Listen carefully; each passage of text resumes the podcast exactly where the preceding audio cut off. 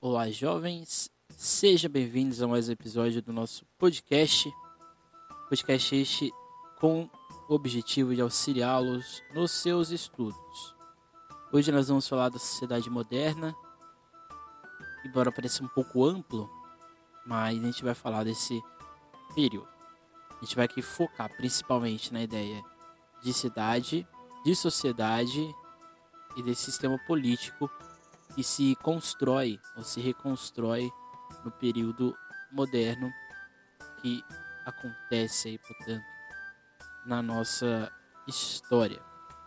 O período moderno ele vai englobar os acontecimentos entre 1453, que é a conquista de Constantinopla, ou seja, século XV, e a tomada da Bastilha, que vai acontecer em 1789, ali aproximadamente no século XVIII. A gente está falando aqui de um período que vai englobar mais ou menos 300 anos de história, mas são 300 anos em que muita coisa vai acontecer é, neste período.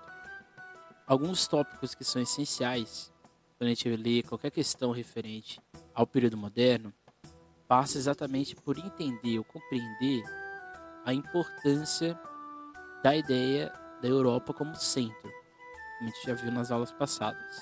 Então, a Europa como centro, ela, ela seria, vamos dizer assim, o operador pensante. Ela seria o espaço praticado das ações que envolvem o mundo. Enquanto a periferia seriam as outras regiões fora desse mundo da Europa Ocidental que opera numa outra realidade. Então é como se o pensamento europeu, a organização política europeia, a sociedade europeia, a economia europeia fossem modelos.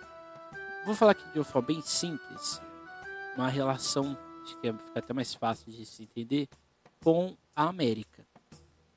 Quando os europeus chegam ao continente americano, eles desconheciam ou eles não viam como organizadas as sociedades, por exemplo, nativas aqui do Brasil, é um caso mais simples.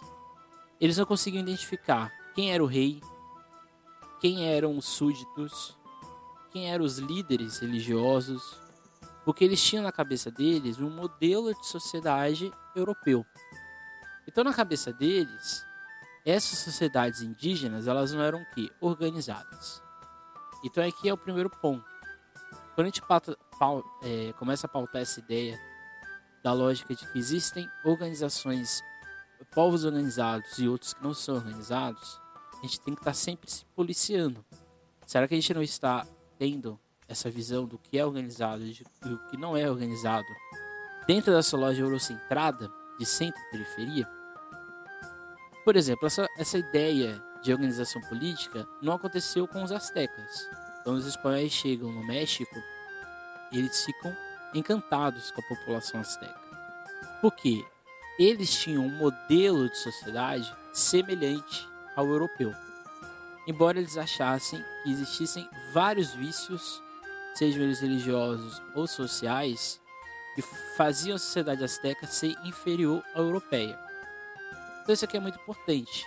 Essa lógica eurocentrada que a gente viu na aula passada é o que vai gerar esse mundo moderno, que não é que não nasce de um dia para o outro, ele vai se constituindo.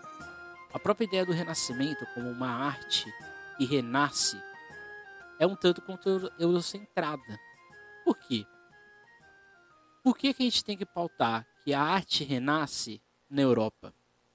Porque a gente não pode pautar que existe uma arte que talvez renasça nos seus vários mecanismos de simulação, de representação, na Ásia, na África, nos povos oceânicos ou na América.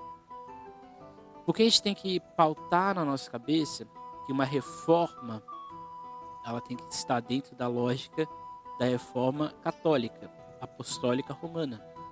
Porque é sempre bom pensar, isso aqui às vezes a gente não tem na, na nossa a gente não faz essa aproximação muito, muito clara, que já existia uma reforma religiosa.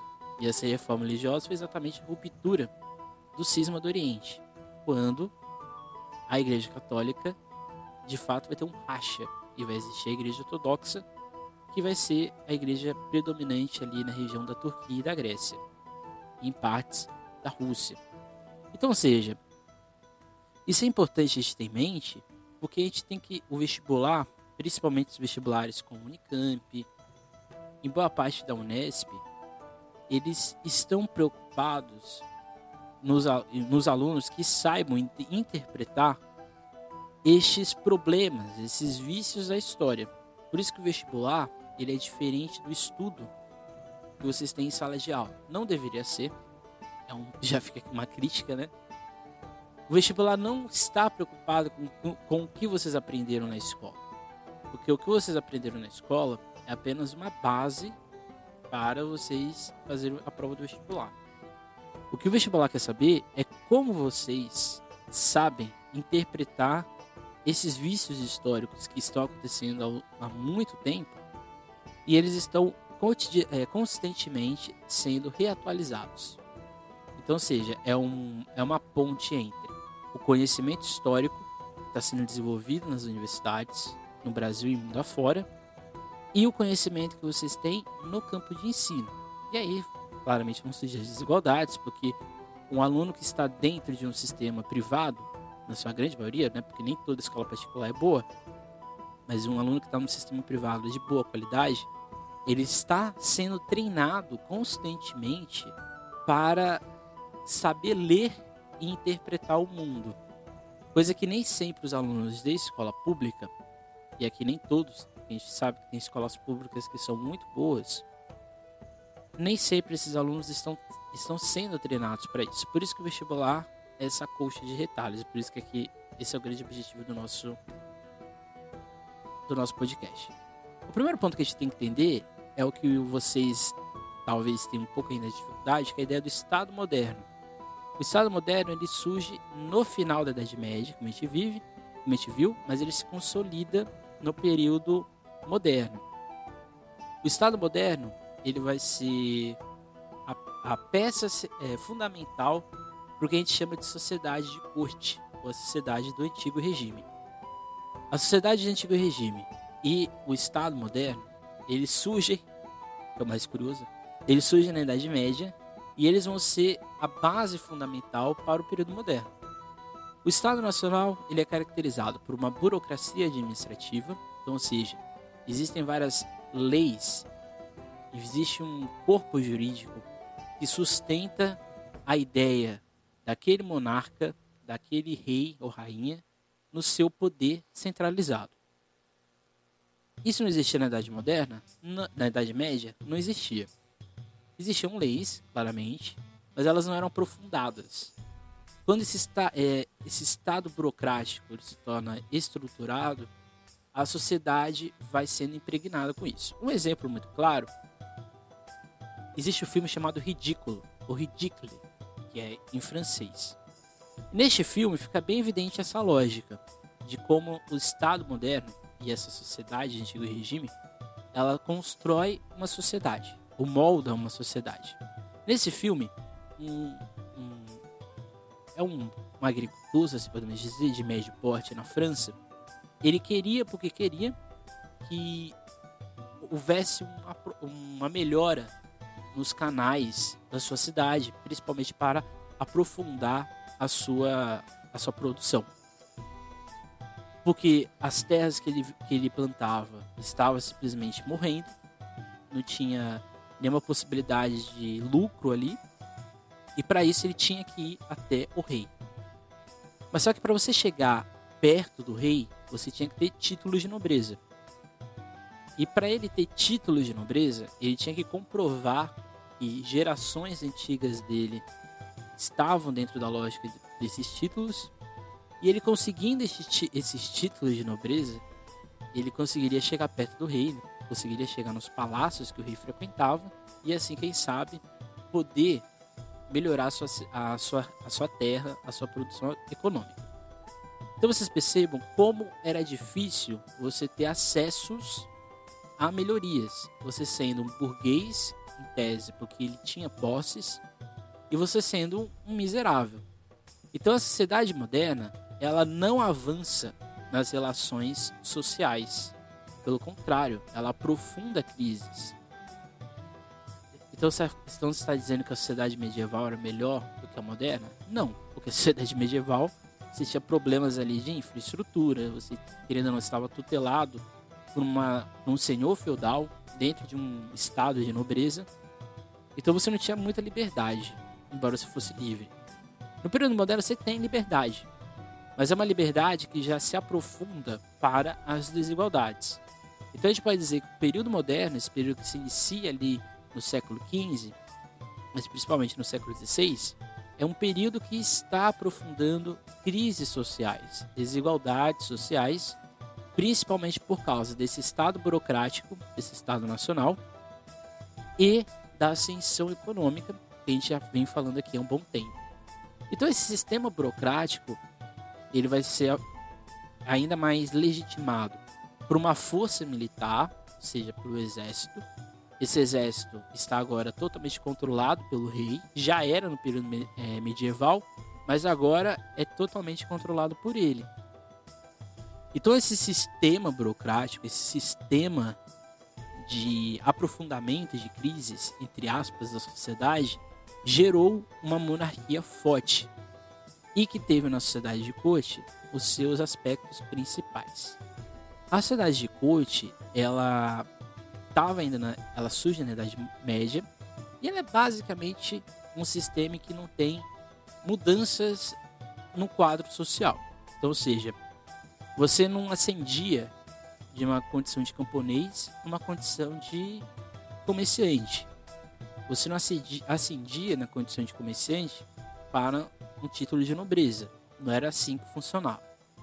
Por quê? Como acabei de dizer, para você estar dentro desse núcleo de privilégios da nobreza, você tinha que ter títulos. Para você ter títulos, você tinha que nascer no berço da nobreza. Você tinha que nascer, como a gente dizia, com o sangue nobre. No caso, para alguns, o sangue azul. Né? Isso daqui é fundamental porque a sociedade que vai moldar o período moderno, principalmente na França, na Inglaterra, é uma, e na, na Espanha, em Portugal, nem se diga, no Brasil também, é uma sociedade em que o seu nascimento vai moldar os seus as suas virtudes, se assim podemos dizer. Então essa lógica do privado e do público, ela é muito bem delimitada. A ideia do privado é a sua vida, é o que você tem, e o público é essa relação do Estado. O Estado tutela essa, esse sistema privado. Então você, o seu nascimento vai gerar as condições que você vai ter para o futuro. Então essa sociedade de corte, ela vai ser o molde da sociedade europeia e ela está moldada dentro da realeza, da aristocracia, dos religiosos e do povo comum. A realeza, nem precisa dizer, é esse, as pessoas que nascem no, no seio da nobreza, dessas casas dinásticas principalmente. A aristocracia são esses grandes proprietários de terra, essa lógica ainda bastante arcaica de pensar a relação entre economia e sociedade. Os religiosos é a igreja, que vem perdendo força desde o início, desde o final da Idade Média, desde o renascimento comercial, desde o fim do feudalismo. E a igreja vai perdendo força com o tempo. Ela ainda é atuante, ela é uma força ainda importante, mas ela não é mais aquilo que ela era. E o povo é o povo. E aqui a gente pode dizer que o povo era subdividido em várias camadas. Você tinha, você tinha um miserável, você tinha uma pessoa que tinha uma condição ok, você tinha um comerciante baixo, que não tinha grandes propriedades, não tinha grandes redes de comércio, o comerciante médio, que tinha redes de comércio, mas muito locais ainda, e o comerciante premium, aquele comerciante que tinha várias redes comerciais com outros países na Europa e, se você tivesse muita oportunidade, com outros comerciantes fora da Europa. Então vocês percebam que o povo, no período moderno, não é uma, não é uma unidade, vamos dizer assim, unificada. Isso a gente vai ver muito na aula de amanhã de Revoluções Inglesas e na aula de Revolução Francesa na semana que vem. A gente vai perceber que esse povo que a gente está falando é um povo que não existe como uma força consolidada. Esse povo no período moderno é um povo muito estratificado. São várias camadas que compõem essa sociedade popular, se assim podemos dizer. Porque é aqui de novo, no período moderno, ou você é rico e nobre, ou você é povo. E aí no povo abre-se um leque.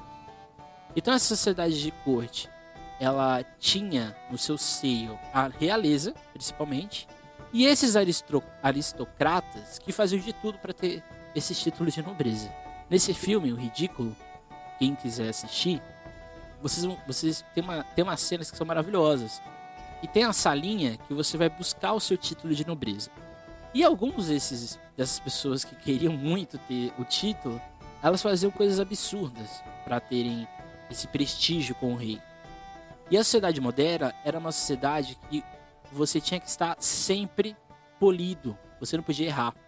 Você errar, você ia perdendo prestígio dentro dessa sociedade de corte. Então esse povo comum, que aí são várias, são várias, é toda essa população aí em geral, ela não sabia o que acontecia naqueles palácios. Ela não sabia o que acontecia na sociedade. O que chegava nessa população era quase nada.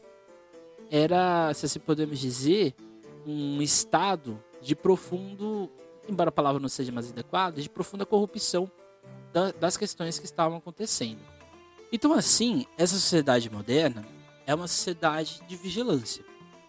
Existe um controle muito grande sobre as ações que a população faz ainda.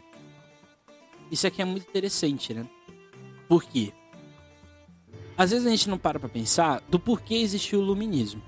Por exemplo, quando a gente fala existiu o renascimento, o renascimento e o humanismo, essa ideia humanizada de pensar a sociedade, e aqui a gente vai para o próximo tópico, que é a ideia de cidade, a gente às vezes não para para pensar que essa lógica do humanismo em si já, era, já deveria ser suficiente para a gente ter uma sociedade que começa a ter a sua própria autonomia, que começa a ter a sua própria visão de sociedade. Mas isso não está acontecendo. Pelo contrário, esse período moderno é um período em que vai, em, vão, vai se acentuar ainda mais essas desigualdades. Então, por isso que o iluminismo existe né, que a gente viu na aula do YouTube, indicada para vocês assistirem.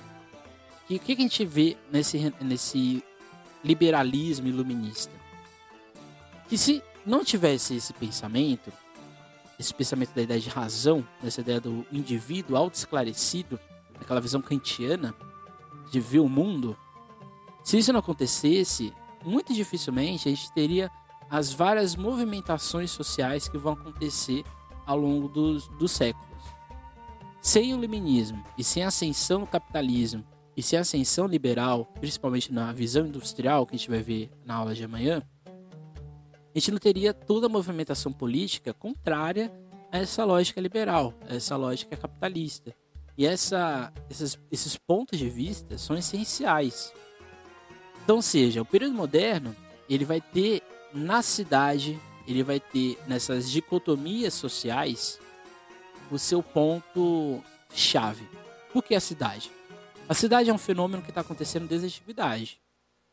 Você, desde a antiguidade, você, você falava, eu sou Emerson de Tebas. Então, ou seja, eu estou dando um, uma qualidade ao meu nome. Tebas uma cidade grega. Eu sou Emerson do condado de Valois. Então, eu sou Emerson, que mora naquela região de Valois, na França.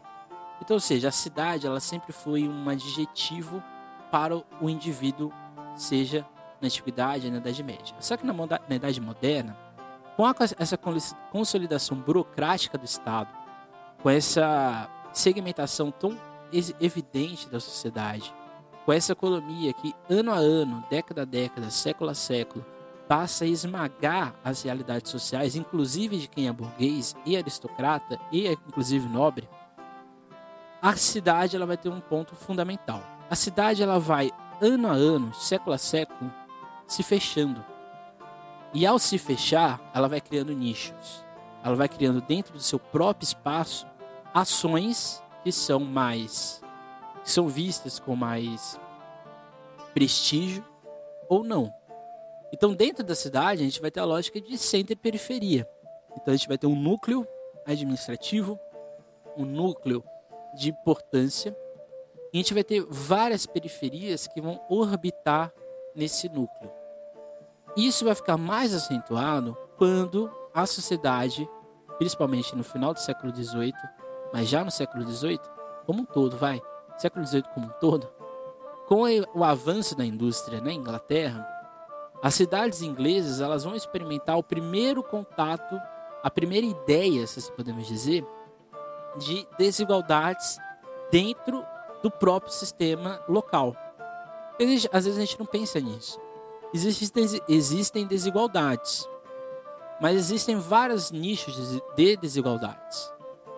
Eu posso ser uma pessoa que esteja, vamos dizer assim, em condição de inferioridade no contexto macro, por exemplo, longe de trabalho, na escola e assim por diante. Mas eu posso ter uma condição de, de melhorias ou de melhores condições de sociedade de vida dentro do meu próprio bairro. Eu posso ter uma casa com luxos que outras casas não têm. Então a própria ideia de desigualdade dentro da cidade existem várias ilhas de desenvolvimento. Existem várias ilhas de desigualdade.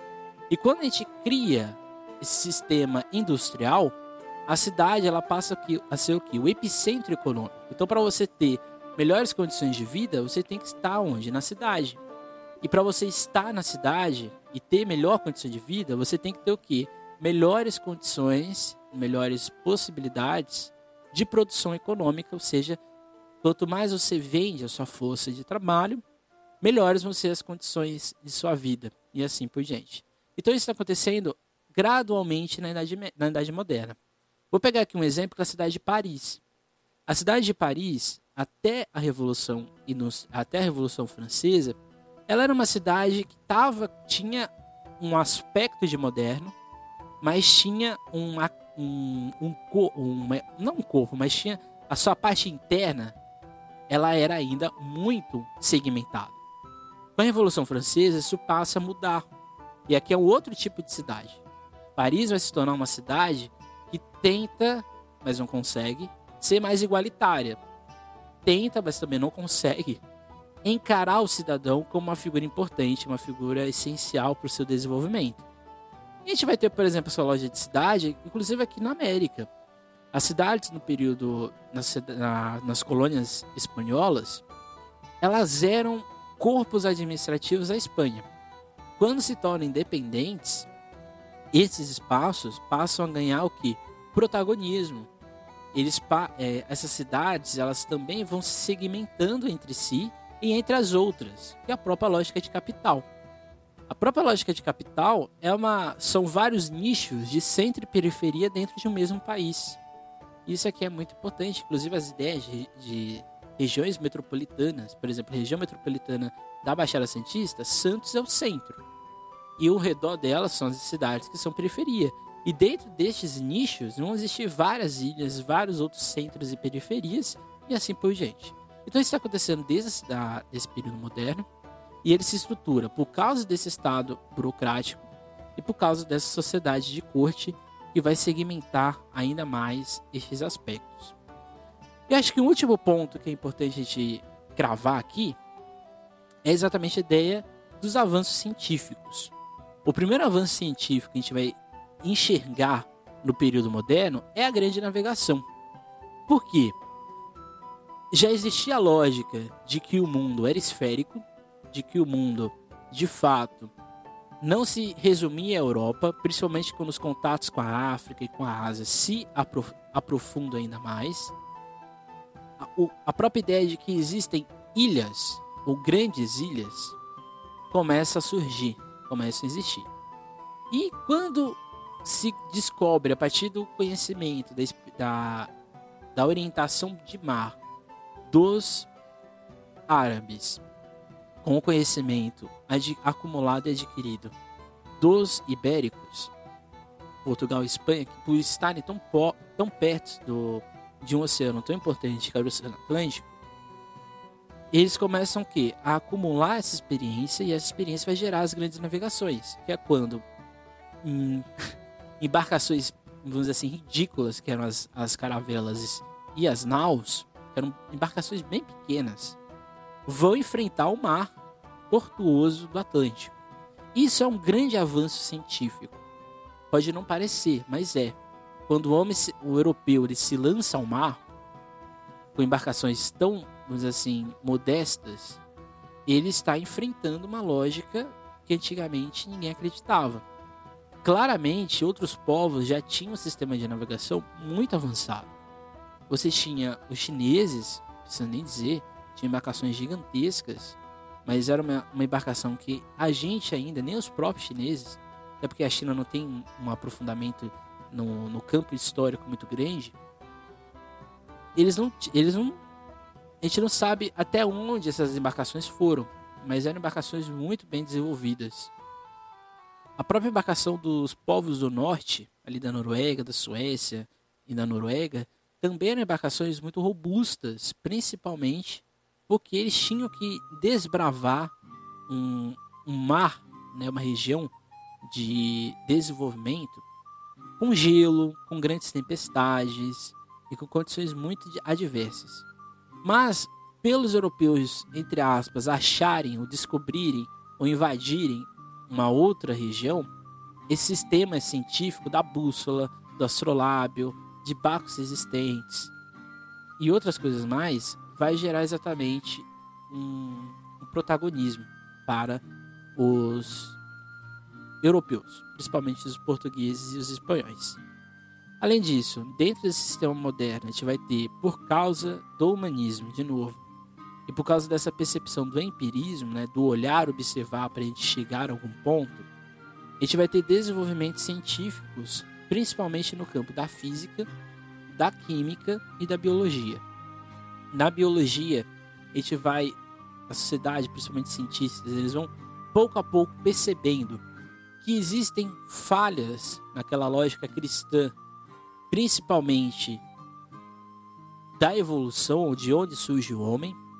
Além disso, vão existindo várias percepções de que fauna, flora, o desenvolvimento do corpo, das doenças, isso era diferente existiam condições mais adversas, existiam condições que eram mais favoráveis e assim por diante. No campo da química, não preciso nem dizer porque a sociedade, é, década a década, século a século, passa a ter conhecimento de outros, outras substâncias minerais, outras substâncias gasosas, líquidas e assim por diante. E além disso, vai ano a ano descobrindo, vai ano a ano é, vendo a partir do erro e do acerto o que é importante para usar esse, esses elementos para o cotidiano social. E no campo físico, que eu acho que é o mais importante da, desse período, aqui não precisa nem dizer. O conhecimento dos astros, o conhecimento do, do Sol como centro, o conhecimento das leis da gravidade, os conhecimentos da lógica de movimentação e essa movimentação acelerada, ritmada ou não, isso vai moldar essa sociedade. Então esse pensamento físico, químico e biológico, ele é importante para chegar à filosofia iluminista. Por quê? Esses descobrimentos ou essas pesquisas no campo natural, científico, vão pouco a pouco colocando esses filósofos em uma condição de questionamento da sociedade.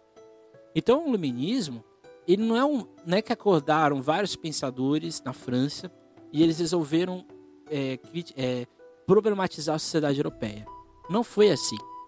Muitos desses filósofos eles eram cientistas, não de grande expressão, mas eles eram cientistas. O próprio Newton, que eu sempre falo, falo muito do Newton, próprio Newton, quando ele vai chegar na lógica da gravidade, ele era um filósofo também. Ele tinha um conhecimento de filosofia antes de ele gerar a sua teoria final, ele pensa muito, ele reflete muito para chegar onde ele chegou. Então a sociedade moderna é uma sociedade de várias dicotomias.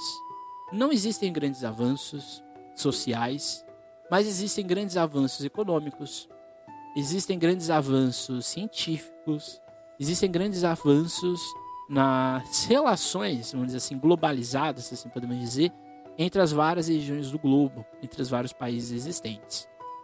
Então, essa é a lógica da sociedade moderna. Na aula de amanhã a gente vai falar das evoluções inglesas, as evoluções que ocorrem antes da Revolução Industrial e a própria Revolução Industrial. Então vai ser uma aula bem densa e é isso. Não deixe de ouvir os outros podcasts, que alguns não estão ouvindo, mas aqui é um, como eu sempre falo, podcast é um complemento, não é obrigatório, mas quem está ouvindo está acompanhando a disciplina um pouco melhor, né? E quem perdeu as aulas, não está podendo assistir, veja as aulas do YouTube, que elas estão mais ou menos, mais ou menos não, estão ali 95% com o que a gente está falando em sala de aula. As aulas no Meet, elas também falam das mesmas coisas que estão no YouTube, só que de maneira diferente. E é isso. Então é isso. Até quarta-feira que vem. Até amanhã. E nunca esqueçam e nunca deixem de estudar.